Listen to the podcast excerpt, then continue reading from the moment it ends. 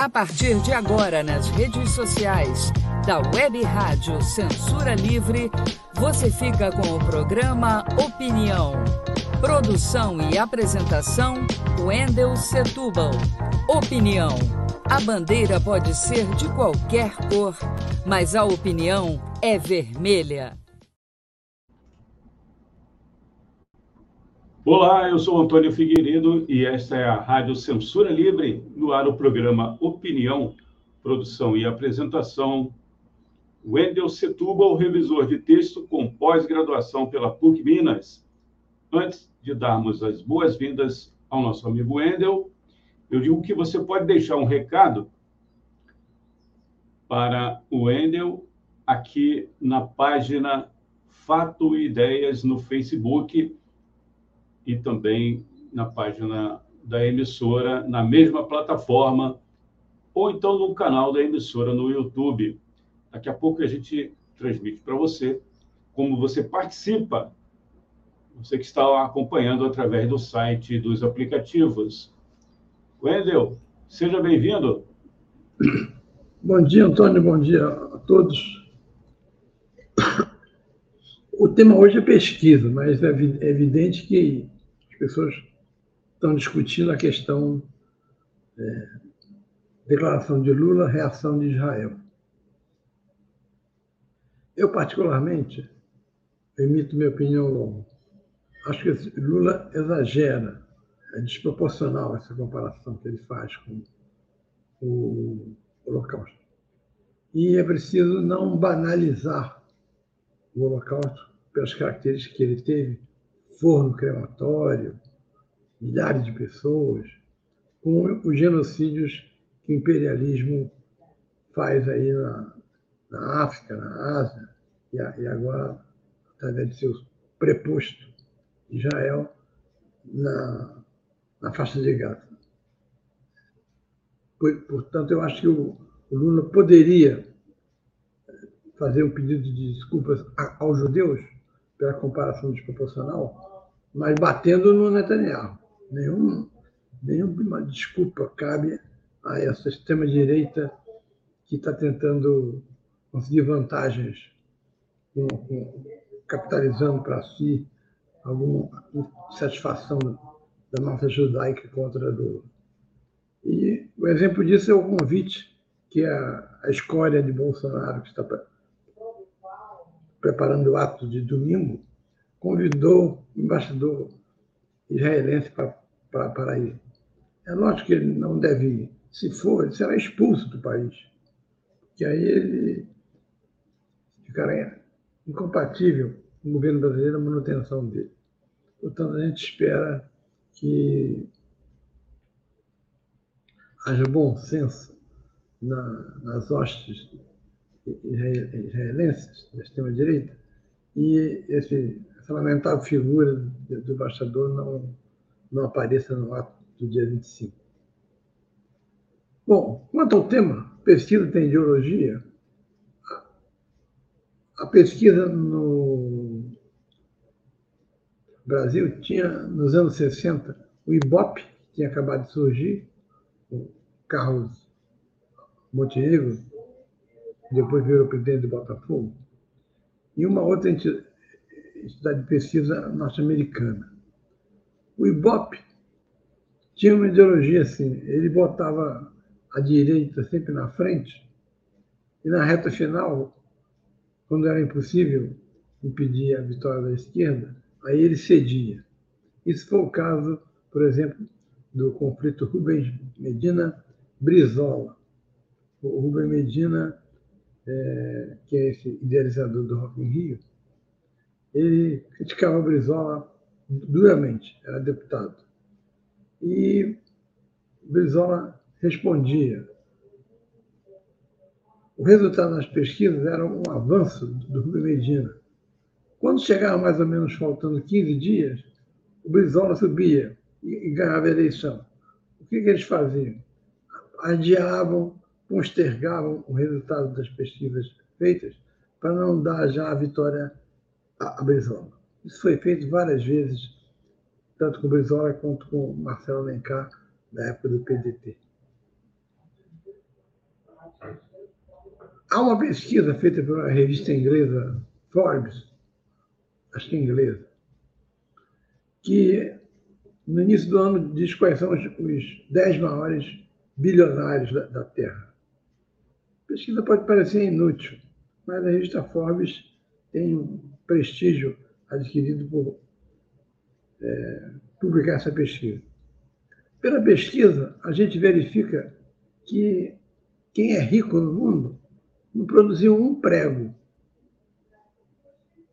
não fez um botão. Quem é, são os mais ricos do mundo?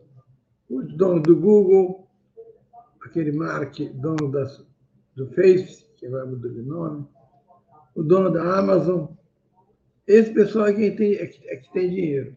E esse pessoal não produz concretamente nada. Esse pessoal produz o material imaterial, se me permitem o paradoxo. E a pesquisa mostra que há uma luta ideológica no Brasil, com a direita, infelizmente, na frente. Essa pesquisa que eu estou me referindo é a pesquisa que saiu na Carta Capital, da empresa Atlas Intel. Como foi para a Carta Capital? Não há dúvida nenhuma de, da veracidade da pesquisa, porque Carta Capital é uma revista séria e simpática ao lulismo. Uns dizem que é lulista até demais. O que, é que mostra essa pesquisa? A primeira pergunta feita foi: qual o problema maior do Brasil? Eu e boa parte da esquerda respondemos: é o, o país é injusto socialmente. Há uma desigualdade muito grande. E você tem que resolver essa desigualdade para que a justiça do Brasil cresça. Mas há quem não, não aceite essa ideia de que a, desigualdade social é o maior problema do Brasil. A maioria não aceita. Foram 49,3% das pessoas. Não, é, perdão, 50. É, me enrolei com os números aqui. 57 não, 59% das pessoas, 59,4%, acham que a desigualdade é, é, ou melhor, veio como problema principal a violência urbana. E a questão do tráfico. Esse resultado não nos deve surpreender, porque quem mora no subúrbio, na periferia, é quem passa pela dificuldade de ultrapassar, às vezes, confrontos a bala entre polícia e, e, traficantes, é quem tem que receber ordens do, do tráfico, que, se não cumpridas, podem levar à execução, e é viver sob o, a, a, dominação do, das milícias, que foram cantadas em verso e prosa pelo governo, na época César Maia, como re, resolução, e, na verdade, a milícia tem. Começa dizendo que vai combater o tráfico e depois começa a cobrar. Internet, bujão de gás, tudo passa pela milícia. E ainda uma contribuição mensal. Bom, a desigualdade social fica com 19,3% a diferença para outra, que é de 59, muito grande. 57,4% das pessoas acham que o maior problema do Brasil é, é a corrupção. A violência a gente já viu que é a campeã de reclamações. O que, que você tem no caso da, da, da violência? Você tem uma resposta insuficiente da esquerda que subestimou, jogando a questão da violência para a esquerda fazer no, no governo um governo de, com geração de empregos e com oportunidades de escola para diminuir a quantidade de jovens que, chamados nem-nem, que não fazem, que não, não estudam nem trabalham. Mas é difícil você ter uma resposta é, concreta se você vê o exemplo da Bahia. Na Bahia tem um governo do PT há oito anos. Qual é a situação da violência na, na Bahia? É a maior do Brasil. Trata-se do estado de maior violência do Brasil, administrado duas vezes por gestões petistas. Portanto, as soluções não são simples, mas também tem que se debruçar sobre elas, coisa que parte do PT subestima. A resposta da direita para o problema do tanto da violência quanto da corrupção é uma resposta simplista. No caso da corrupção, 57,6%, ou seja, só dois pontos menos, quase iguala com a violência urbana, a corrupção ela é forte porque é uma característica do fascismo.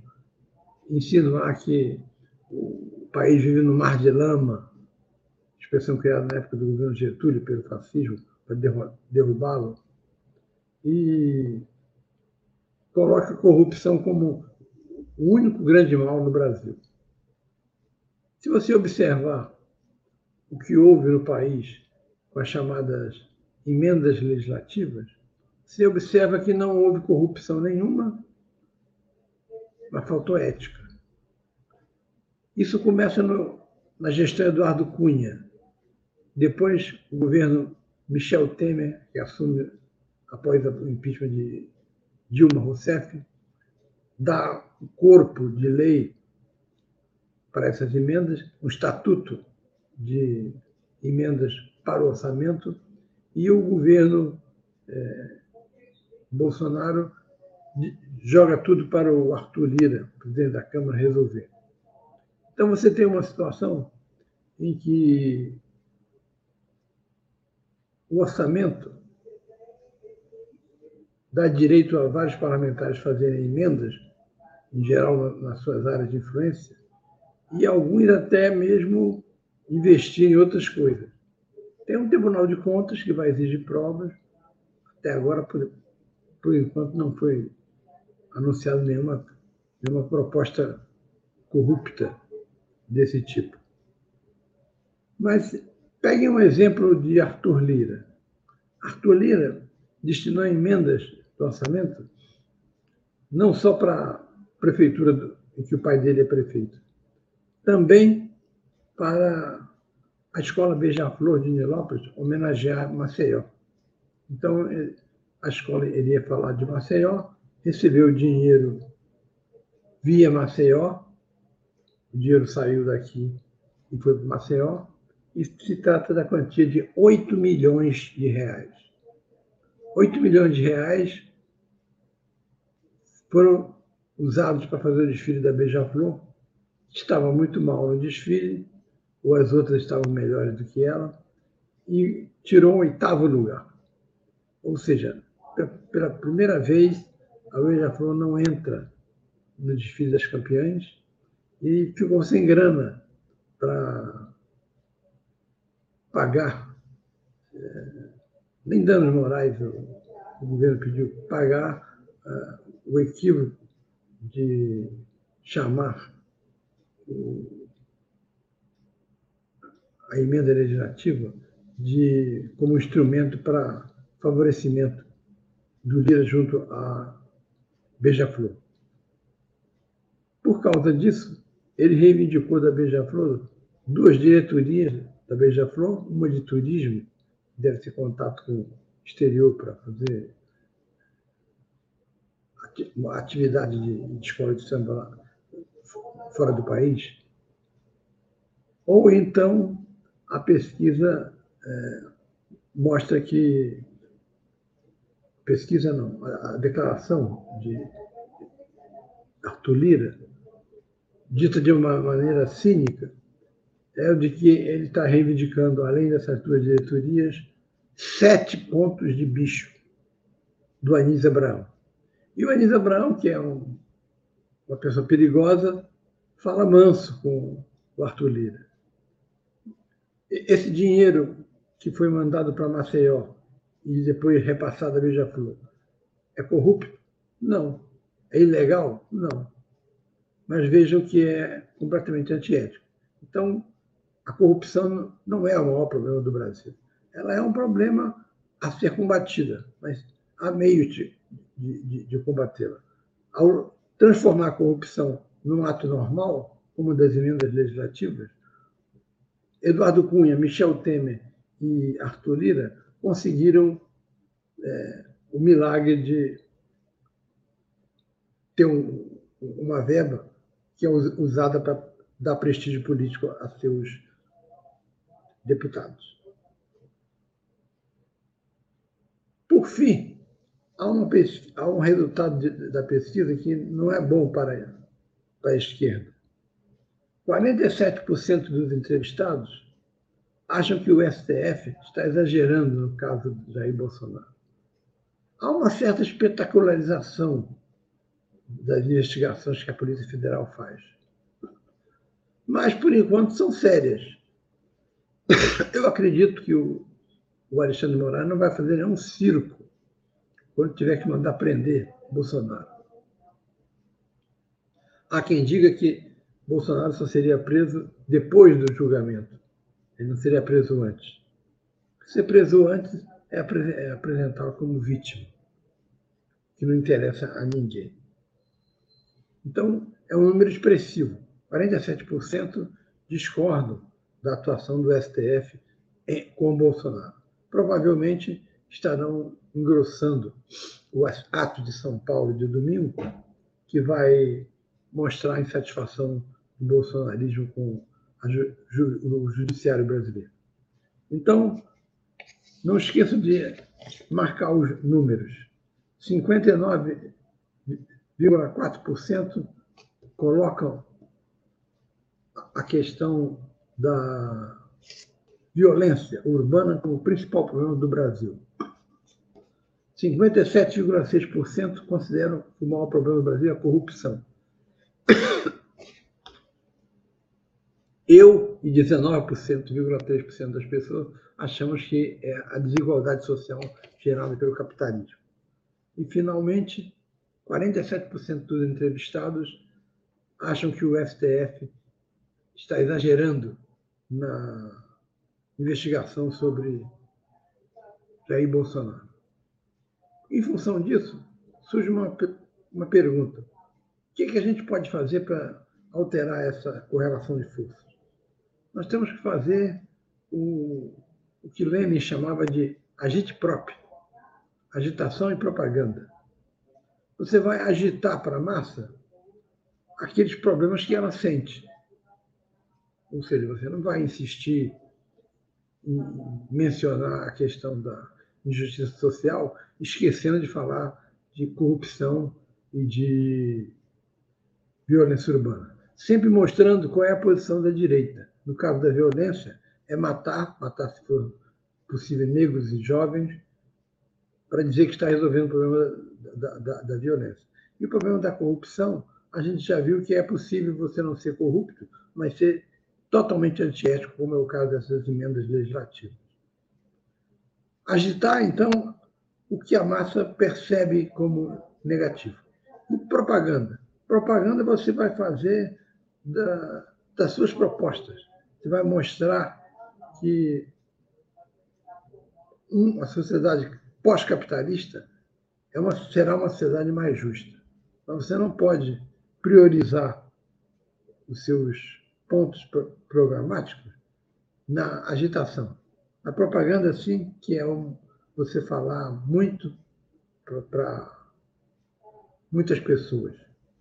Enquanto que na agitação você fala pouco para poucas pessoas. Nós temos que fazer, combinar essa agitação e propaganda dentro da, do campo da esquerda quando chegar a época do, da, das eleições.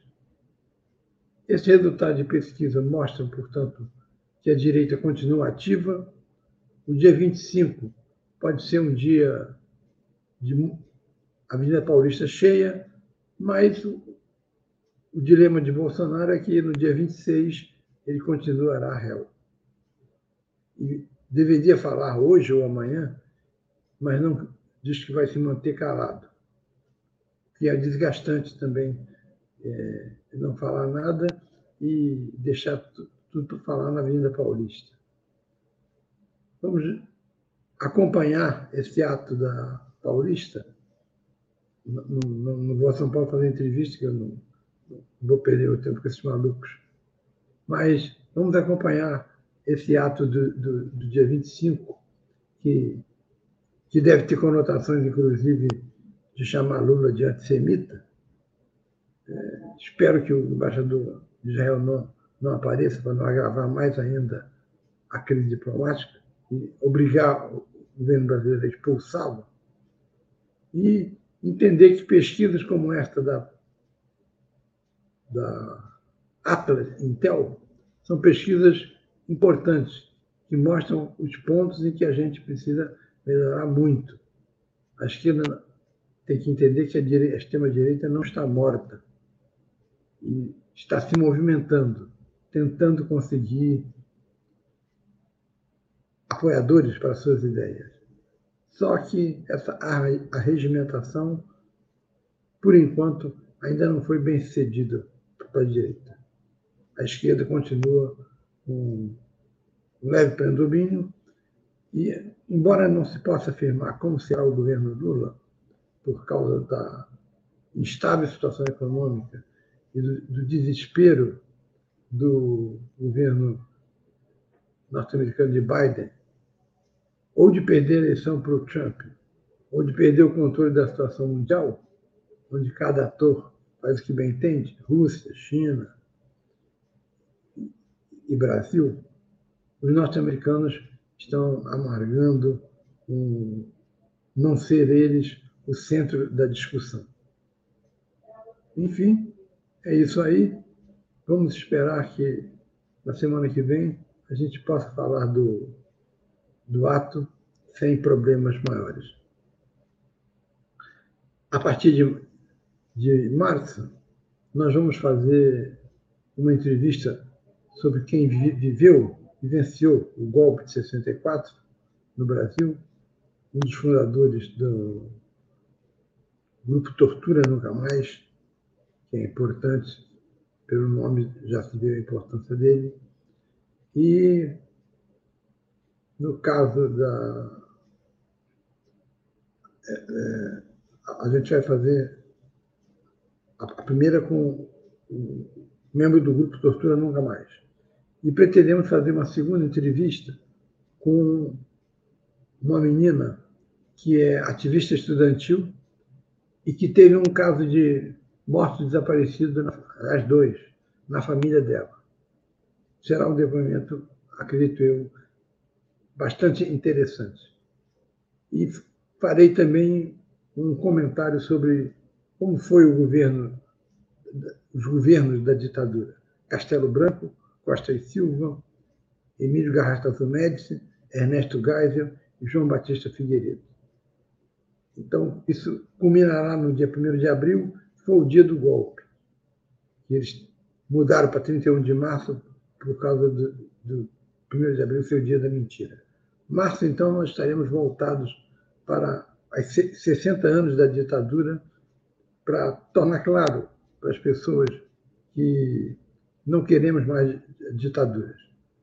Há uma crise mundial de, em, em relação a subestimar um regime não democrático, isso porque os setores que assumem o poder não resolvem o problema das massas e a extrema-direita, com isso, cresce porque tem opiniões simplistas, fáceis de efetivar.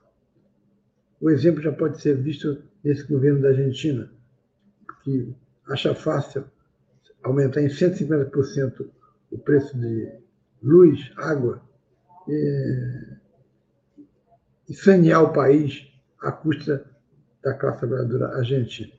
Vamos esperar o que vem por aí de, desse presidente argentino e entendendo que esta crise em, em Gaza faz parte da luta mundial que o capitalismo mantém para conseguir a maior taxa de lucro.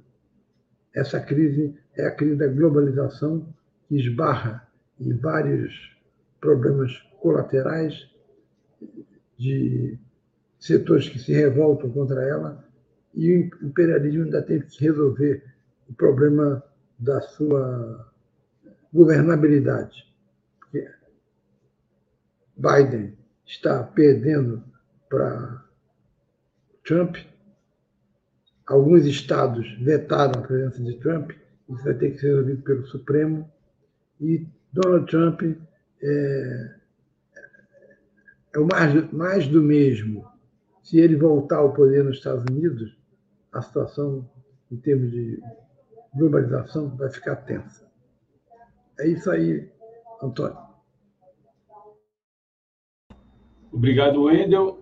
Você que está acompanhando aí através do site, dos aplicativos, você tem acesso para deixar mensagens para o Wendel através do nosso WhatsApp.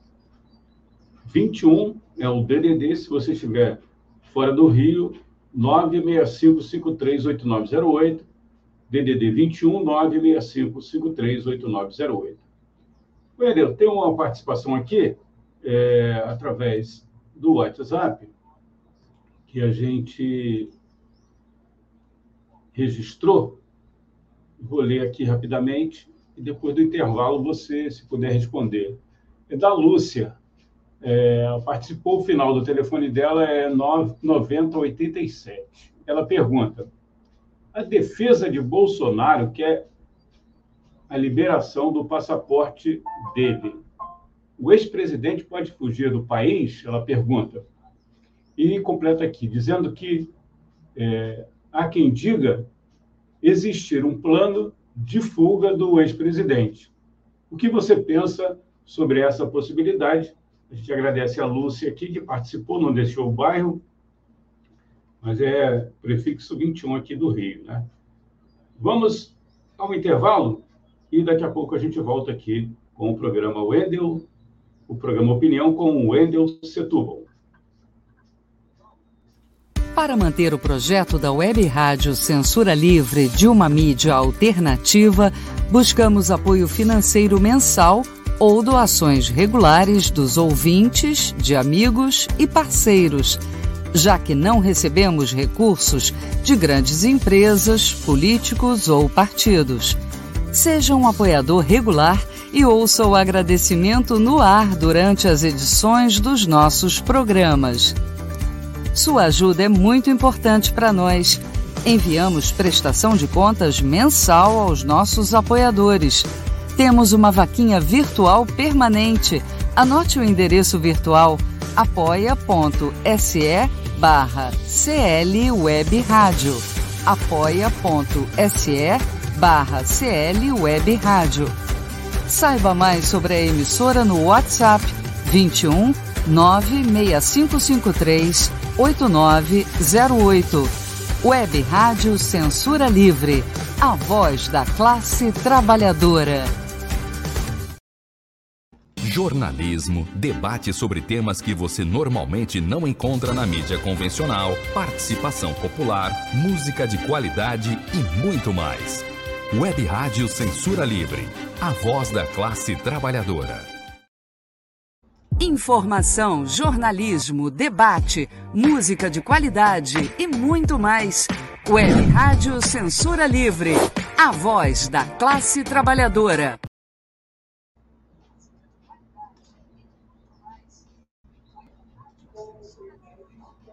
Wendel, pode responder aí a nossa ouvinte Lúcia? Sim. É que haveria possibilidade de, de Bolsonaro sair do país? Haveria. Ele tem toda a família dele sendo processada. Foi correta a atitude do ministro do STF que pediu o seu passaporte.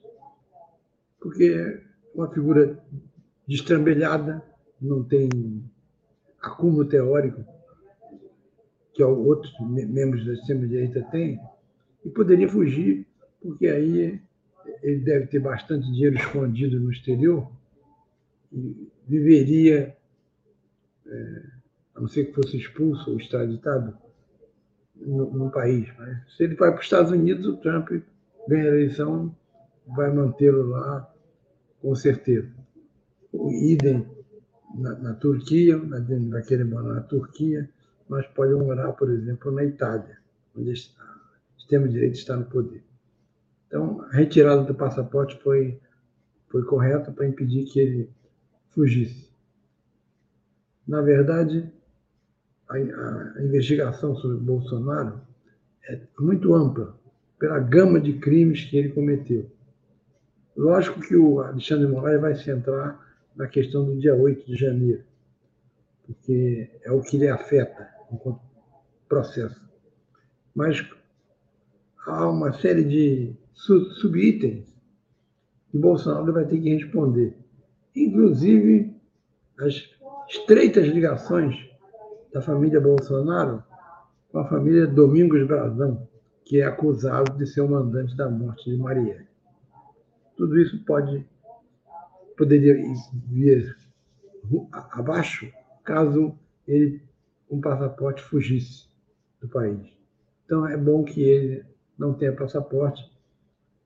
Acredito que possa até tentar fugir, porque ele é histriônico mesmo, mas seria um, uma desmoralização para ele. Ele não deve fazer isso. Espero que a Itália, por exemplo, não, não peça a troca dele por Robinho, se caso ele fosse para Itália. Menos ainda Daniel Alves. É da laia dele, mas não são tão criminosos quanto Jair Bolsonaro. É isso aí, Antônio. Segunda-feira. É, Segunda-feira? Não, falo em 23, é sexta-feira. Haverá uma manifestação no centro da cidade em defesa dos palestinos. A declaração de Lula incendiou a esquerda. A maioria da esquerda gostou da, da declaração dele. E, de uma certa forma, tem que se antecipar ao ato da Paulista do dia 25, que pode ser massivo, mas pode ter um milhão de pessoas. Não vai adiantar rigorosamente nada. Politicamente, sim, dá uma certa força a Bolsonaro mas não, não resolvem um milímetro dos seus problemas judiciários.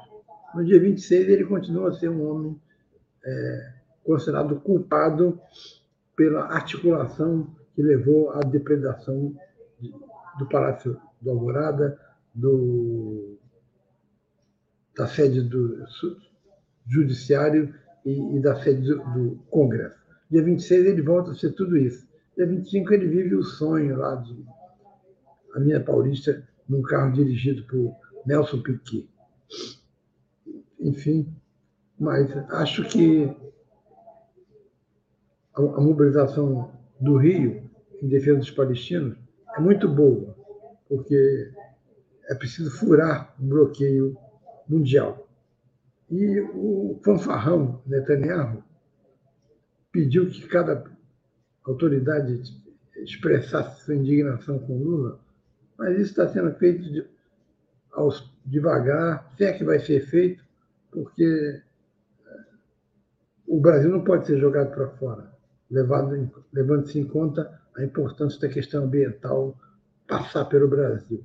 Então, o, pedido de Menachem,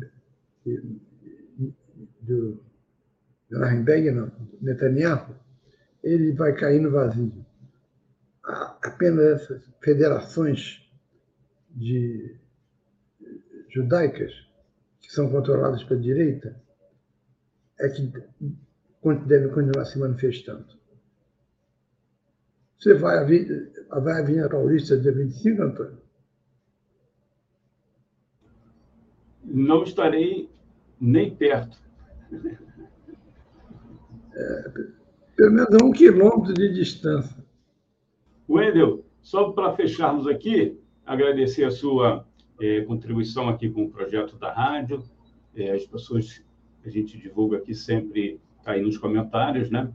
É, financeiramente também é, com a apresentação do programa, a gente agradece e também divulga aí a página Fato e Ideias, página Fato e Ideias, que tem esse link aí que a gente está divulgando, já está nos comentários esse link, é, para você pode ter acesso direto à página do texto que a gente sempre disponibiliza para você.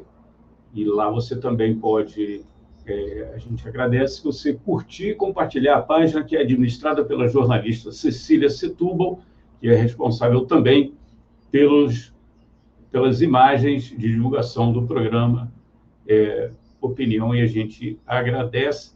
Em breve, né, também fará parte da nossa grade, né? Vamos aguardar a jornalista Cecília Setúbal e o contato, final, finalmente o contato aqui para você é, mandar mensagem diretamente para o Wendel Setúbal, o e-mail wstblss@gmail.com, wstblss@gmail.com.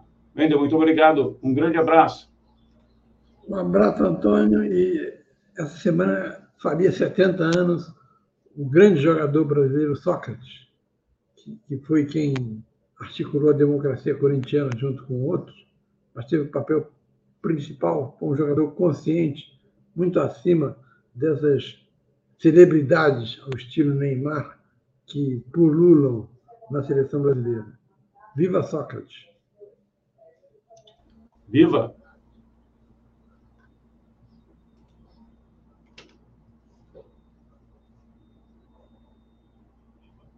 Informação, jornalismo, debate, música de qualidade e muito mais.